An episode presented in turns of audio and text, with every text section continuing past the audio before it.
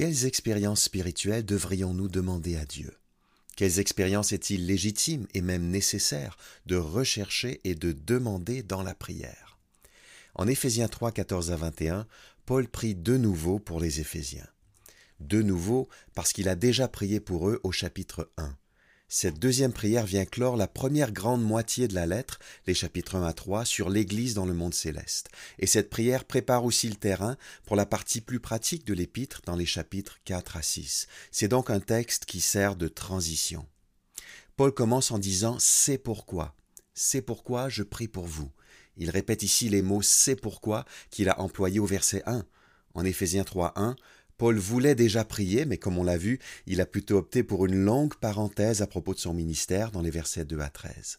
Ici, au verset 14, il reprend le fil de sa prière. C'est pourquoi. Ce sont peut-être les mots les plus importants de la prière, bizarrement. Comment ça? Parce que dans les chapitres 1 et 2, Paul a décrit tout ce que Dieu a déjà fait pour ses lecteurs. Par exemple, il leur a accordé avec puissance le salut par pure grâce, Éphésiens 2, 1 à 10. Il les a intégrés dans une grande communauté qui est le temple de Dieu. Éphésiens 2, 11 à 22. C'est pourquoi Paul prie maintenant pour eux. En d'autres mots, et c'est le message central de ce texte, Dieu nous invite à demander plus parce que nous avons déjà tout. Si l'on compare les sujets de prière de Paul dans notre texte aux deux premiers chapitres d'Éphésiens, on va constater ceci à notre grande surprise.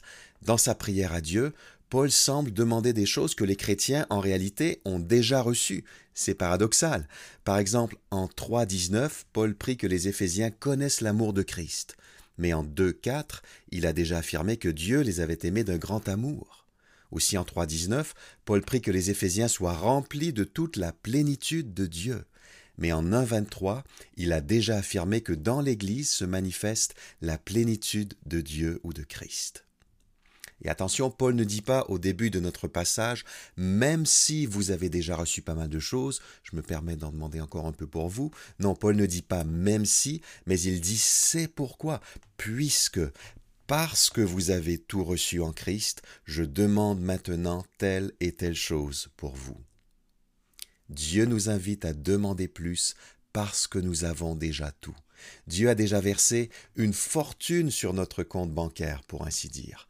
Maintenant, Paul nous dit, je prie que vous utilisiez cet argent dans votre vie de tous les jours, que vous arrêtiez de vivre comme des pauvres sur le plan spirituel, et que vous passiez plus souvent au guichet bancaire pour faire des retraits, que vous profitiez davantage de votre richesse spirituelle. Notre texte est un appel à rechercher et à demander les expériences spirituelles qui correspondent à l'œuvre déjà accomplie par Christ, ces expériences que Dieu met à notre disposition aujourd'hui même. Trois questions pour parcourir ce texte. Pourquoi demander? Quoi demander? Comment demander? Première question, pourquoi demander? Versets 14 et 15 que je lis, c'est pourquoi je me mets à genoux devant le Père, de qui dépendent comme d'un modèle toutes les familles des cieux et de la terre. Paul se met à genoux devant le Père, ce qui indique qu'il demande ces choses avec humilité devant la majesté de Dieu, mais aussi avec ferveur. Il ne demande pas ces choses à la légère. Pourquoi demander? Première raison, parce qu'on en a bien besoin. Paul affirme ici indirectement que notre plus grand besoin en tant que croyants unis à Christ, ce n'est pas la prospérité financière. Ce n'est pas non plus la bonne marche de notre carrière ou de nos études, même si Dieu ne méprise pas ces choses. Ce n'est pas la santé, aussi importante soit-elle. Notre plus grand besoin, c'est de vivre une expérience renouvelée et approfondie de l'amour de Christ. Ce que Paul sous-entend, et reconnaissons qu'il a raison, c'est qu'il existe souvent un décalage entre la réalité qu'on a vécue en Christ et notre expérience pratique de cette réalité. Très souvent, bien qu'on soit des milliardaires, on vit comme des pauvres. On sait théoriquement que Dieu nous a enrichis et que l'argent est en banque, mais pour toutes sortes de raisons, on a du mal à retirer quelques billets. On se contente de vivre avec des miettes, alors que des mets délicieux ont été préparés nous. La seconde raison pour laquelle on devrait faire cette prière, c'est parce que Dieu est très bien placé pour nous répondre. Il est le Père, au sens ici de créateur de toutes les familles des cieux et de la terre, de tous les anges et de tous les humains qui existent. Il occupe donc la plus haute position qui soit, ce qui lui permet d'exaucer nos requêtes sans problème. Deuxième question, quoi demander? Paul demande que ses lecteurs vivent trois expériences ancrées dans l'Évangile. Il ne s'agit pas de rechercher l'expérience pour l'expérience ou d'approuver toutes les expériences spirituelles qui nous sont proposées. Les expériences que Paul demande pour ses lecteurs sont très précises et bien réfléchies. Ces expériences reflètent les réalités de l'Évangile, de ce que Dieu a déjà fait pour nous en Christ. Première expérience, l'expérience d'une force intérieure qui nous dépasse. Verset 16. Je lui demande qu'il vous accorde, à la mesure de ses glorieuses richesses, d'être fortifié avec puissance par son esprit dans votre être intérieur. Si on est chrétien, d'après Éphésiens 1.13, on a obtenu le Saint-Esprit par lequel Dieu nous a marqués de son sceau. Ce même Saint-Esprit peut maintenant nous fortifier avec puissance dans notre être intérieur. Paul reformule cette première expérience autrement au début du verset 17, que Christ habite dans votre cœur par la foi. L'être intérieur au verset 16 et le cœur au verset 17, c'est à peu près la même chose. C'est le centre de notre être, la tour de contrôle de notre personnalité. Ce sont nos tripes. Paul dit maintenant que Christ habite dans votre cœur par la foi. Souvent, en parlant de la conversion, on dit que Christ est venu habiter dans notre cœur, mais ici, c'est dans un autre sens que l'expression est employée. Il est question d'une installation plus complète dans notre cœur, un peu comme quand on aménage un nouvel appartement à notre goût, que Christ occupe et organise progressivement toutes les pièces de notre cœur à son goût, qu'il règne en nous. Et cela se produit quand on exerce la foi en lui, d'où l'importance de la demander. Deuxièmement, l'expérience d'un amour sans limite. À partir du milieu du verset 17, enraciné et solidement fondé dans l'amour, vous serez ainsi à même de comprendre avec tous ceux qui font partie du peuple saint combien l'amour de Christ est large, long, élevé et profond. On sait bien que Christ nous a aimés à la croix, mais on a besoin, par des expériences vécues, d'être plongé dans son amour enraciné et solidement fondé dans l'amour. Deux images, une botanique, enracinée, et une architecturale, fondée. Deux images qui expriment la notion de progrès dans cet amour. L'amour de Christ, c'est à la fois la terre dans laquelle les croyants sont enracinés et le fondement sur lequel leur vie est construite. Bien que l'amour de Christ n'ait aucune limite dans sa largeur, sa longueur, sa hauteur et sa profondeur, dans toutes ses dimensions, il nous est possible, avec le secours de Dieu, de le saisir encore mieux. Cette expérience forte, elle ne se vit pas seule, en tout cas selon l'angle abordé dans ce texte, mais elle se vit avec tous ceux qui font partie du peuple saint, avec les autres chrétiens. Un commentateur a écrit Le chrétien isolé peut certes saisir quelque chose de l'amour de Christ, mais ce qu'il en saisit restera confiné aux limites de son expérience personnelle. Pour comprendre tout l'amour de Dieu, il ne faut rien de moins que tout le peuple de Dieu.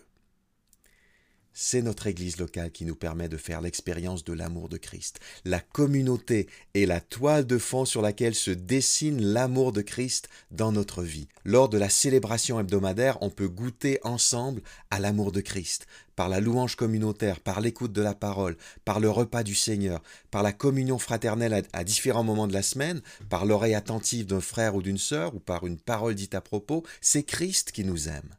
En un mot, l'amour de Christ se vit au rythme de nos relations avec tous les chrétiens. Verset 19, Oui, vous serez à même de connaître cet amour qui surpasse tout ce qu'on peut en connaître. Quelle belle promesse. Troisième expérience, l'expérience de la maturité spirituelle à partir du milieu du verset 19, et vous serez ainsi remplis de toute la plénitude de Dieu. Être rempli de toute la plénitude de Dieu, ce n'est pas devenir un Dieu, c'est être totalement maîtrisé et contrôlé par le Dieu de gloire. C'est être tout ce que Dieu veut qu'on soit, c'est être mûr spirituellement. Cette troisième expérience est en quelque sorte le résultat des deux premières. plus on fait l'expérience de cette force intérieure qui nous dépasse, et plus on goûte à l'amour sans limite de Christ, plus on avance vers la maturité. Pourquoi demander?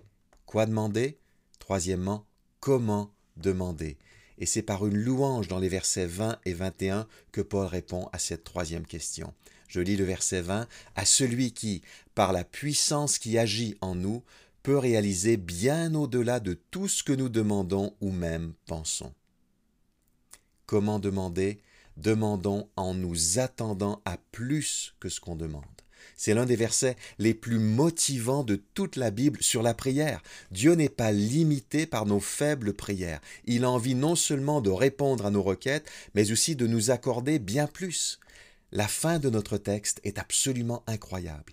Paul a consacré trois chapitres à nous convaincre que ce que Dieu a déjà fait pour nous dépasse tout ce qu'on aurait pu imaginer. On est passé de la mort à la vie spirituelle. On siège avec Christ dans le monde céleste. On est intégré dans la communauté des croyants. On est réconcilié avec Dieu. Mais Paul termine en disant Et ce n'est pas tout. Non seulement ce que Dieu a déjà fait pour vous dépasse vos attentes, mais ce qu'il veut encore faire en vous transcende également l'imagination humaine. Il veut faire au-delà de tout ce que nous demandons ou pensons, demandons en nous attendant à plus que ce qu'on peut imaginer ou demander. Verset 21. À lui soit la gloire dans l'Église et en Jésus-Christ pour toutes les générations et pour l'éternité. Amen toute cette richesse, Dieu veut nous l'accorder pour sa propre gloire. Autrement dit, Dieu est honoré et glorifié par le plaisir que nous prenons en lui. Il est glorifié quand sa puissance agit en nous et nous transforme par l'évangile. Il aime ça. Il est glorifié quand on est bouche bée devant sa grâce et son amour. Il est glorifié quand on s'émerveille de ce qu'il veut faire en nous. La gloire de Dieu se manifeste à deux endroits d'après le verset 21, dans l'Église et en Jésus-Christ. En Jésus-Christ, c'est normal puisqu'il est Dieu incarné, mais dans l'Église, c'est un peu plus étonnant. Mais dans la mesure où l'Église est le nouveau temple de Dieu, comme Paul l'affirme à la fin du chapitre 2, c'est bien dans cette communauté temple que resplendit désormais magnifiquement la splendeur divine, et non plus dans un temple physique comme dans l'Ancien Testament. Père céleste, nous nous mettons à genoux devant toi. Accorde-nous, à la mesure de tes glorieuses richesses, d'être fortifiés avec puissance par ton esprit dans notre être intérieur. Que Christ habite dans notre cœur par la foi. Fais-nous comprendre, avec tous les chrétiens, combien l'amour de Christ est large, long, élevé et profond. Fais-nous connaître cet amour qui surpasse tout ce qu'on peut en connaître. Remplis-nous de toute la plénitude de Dieu. S'il te plaît, accomplis bien au-delà de tout ce que nous demandons ou même pensons. À toi soit la gloire dans l'Église et en Jésus-Christ, pour toujours. Amen.